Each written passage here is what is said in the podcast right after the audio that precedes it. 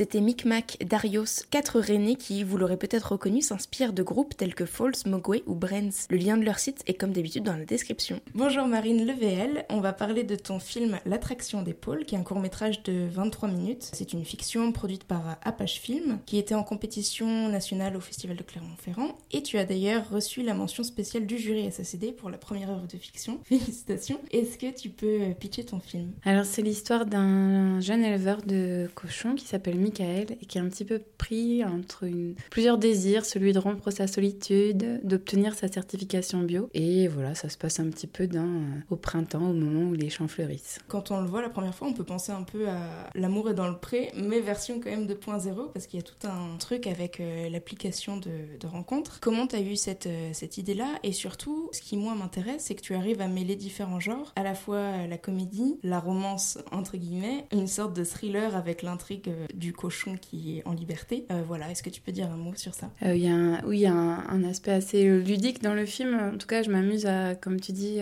mélanger beaucoup les genres et que ce soit les genres registres d'images ou alors les genres de comédie, un peu, etc. J'ai pas forcément... Enfin, ça s'est arrivé assez naturellement à l'écriture et j'avais envie de faire des liens entre plein de choses et que... et au fond, finalement, juste essayer de considérer les êtres comme deux points qui s'attirent et euh, d'avoir comme ça plusieurs points de vue et plusieurs vues différentes par rapport à l'attraction de corps. Donc c'est pour ça que j'ai un peu choisi euh, à la fois euh, des vues aériennes, cette application de rencontre parce que ça me permettait de faire le parallèle entre le virtuel, les vues aériennes, le point, la particule, les étoiles. du coup c'était un monde un petit peu où les, les échelles sont traversées. Un mot peut-être sur le titre, l'attraction des pôles. J'ai l'impression qu'on peut le lire de plusieurs manières, il y a une sorte de jeu de mots. Est-ce que tu peux l'expliquer? Alors oui, ben alors euh, en effet, on peut lire de plusieurs manières. Pour moi, j'avais cette image, euh, comme je viens de le dire, de deux particules qui s'attirent et donc un, petit peu euh, comme un peu comme des, des pôles magnétiques, quoi. Et qu'il y ait quelque chose d'assez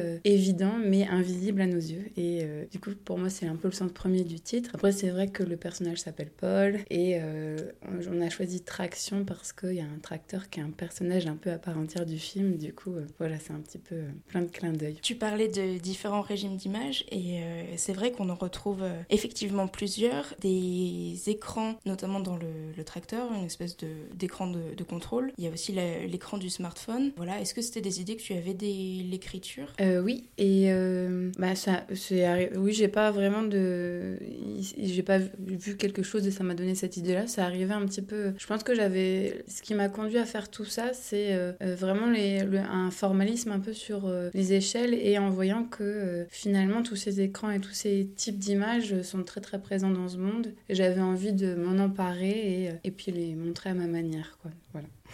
On peut peut-être euh, parler du casting. En plus de Roger le cochon, il y a euh, Gilles Van der Weerd et Victor Fradet. Comment tu les as rencontrés? Je crois que la directrice de casting, c'est Judith Chalier. Elle t'a, j'imagine, beaucoup accompagné pour cette étape. Tu peux en dire un mot? Oui, alors avec Judith, c'était vraiment un travail super. J'ai eu la chance de travailler avec elle. C'est un peu une accoucheuse des esprits, c'est-à-dire qu'on prenait des cafés, on parlait, on parlait, puis on, rêvait un peu des comédiens. Et petit à petit, à force d'un petit peu euh, faire euh, naître ma parole et mon désir, y arrivé des évidences et on n'a pas rencontré beaucoup de gens, mais elle, elle me proposait un petit peu des choix et tout doucement, en fait, ça arrivait à, quelque chose d'assez euh, naturel, quoi. Donc finalement, il y avait deux duos dans la balance, mais, mais on n'a pas plus fait de rencontres que ça. Donc, et puis, moi, j'avais envie d'un personnage très rêveur, très assez doux et tendre pour le personnage de Michael, enfin, d'un comédien qui puisse incarner une sensibilité et en même temps qui soit très pragmatique et qu'on sente qu'il est quand même euh, quelque chose dans son corps un peu d'incarné. Et pour Victor, euh, pardon, pour Paul, le personnage de Paul, donc euh, incarné par Victor Fradet, là il fallait vraiment quelque chose plus dans un peu un personnage qui roule des mécaniques, qui avec un humour un petit peu parfois bourru et qui évolue tout au long du film et révèle un petit peu d'autres couches de sa personnalité. Donc ce duo-là est apparu assez naturel. Ce qui m'a beaucoup plu, c'est que tu montres le milieu agricole, mais surtout des hommes très sensibles et fragiles. J'aimerais qu'on parle un peu, c'est pas franchement une question, mais de la façon dont tu traites euh, les corps masculins dans ton film, parce qu'on les voit souvent dans des positions un peu euh, incongrues au début du, film. Le personnage principal est complètement euh, allongé pour essayer de sonder l'eau. Tu as parlé d'un tracteur, on les voit dans une sorte de pelle surélevée, etc. Voilà comment, déjà, comment ça s'est passé sur le, tournage, dans la direction. voilà, est-ce que tu peux en dire un mot? Eh bien, c'est vrai que quand tu dis des personnages très sensibles et fragiles, moi j'ai recherché, dans en tout cas dans l'écriture, il y avait euh, un côté très pudique dans le personnage de Michael et c'est un peu inspiré de figures de mon enfance que j'ai pu voir euh, vraiment très euh, attachées dans une réalité de tous les jours, très quotidienne et qui parfois ont des moments de rêverie et révèlent cette sensibilité. Donc ça, c'était une des approches des, personnages que je cherchais vraiment. Et, du coup, c'est vrai que les corps sont un peu, comme tu dis, malmenés, mais ça, c'est plutôt un, un, peu un jeu par rapport à ça. C'est-à-dire que j'ai pas cherché forcément à les montrer en train de mettre les mains dans la terre, de travailler, de etc.